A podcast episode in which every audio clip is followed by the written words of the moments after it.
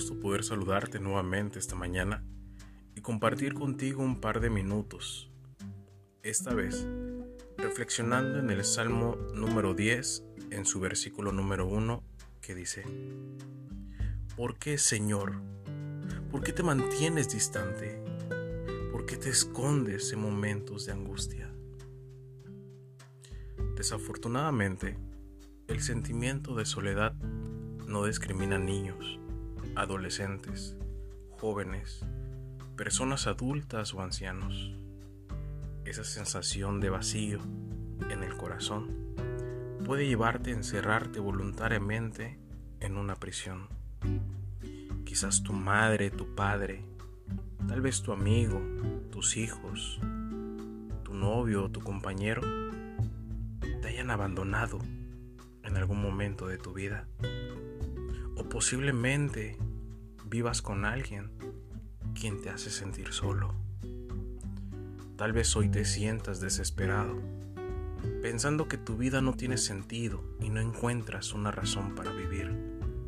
Por favor, ponle alto a eso. Nunca has estado solo y jamás lo estarás.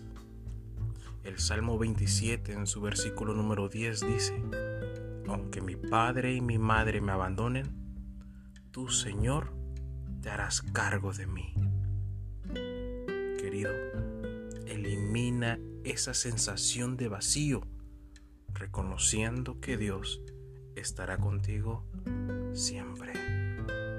Si estás luchando contra esa sensación de soledad y tus heridas te duelen demasiado por lo sucedido, decide hoy ponerle fin y ya no vivir más así. No te acostumbres a ese estado y comienza a llenar ese vacío con el amor de Dios. Dios te dice hoy en Éxodo capítulo 33, versículo 14, mi presencia irá contigo. Aunque todos te hayan dado la espalda, querido amigo, querida amiga, Él no lo hará quiere que comprendas esa verdad. Que la bendición y la protección de Dios te acompañen en este hermoso día.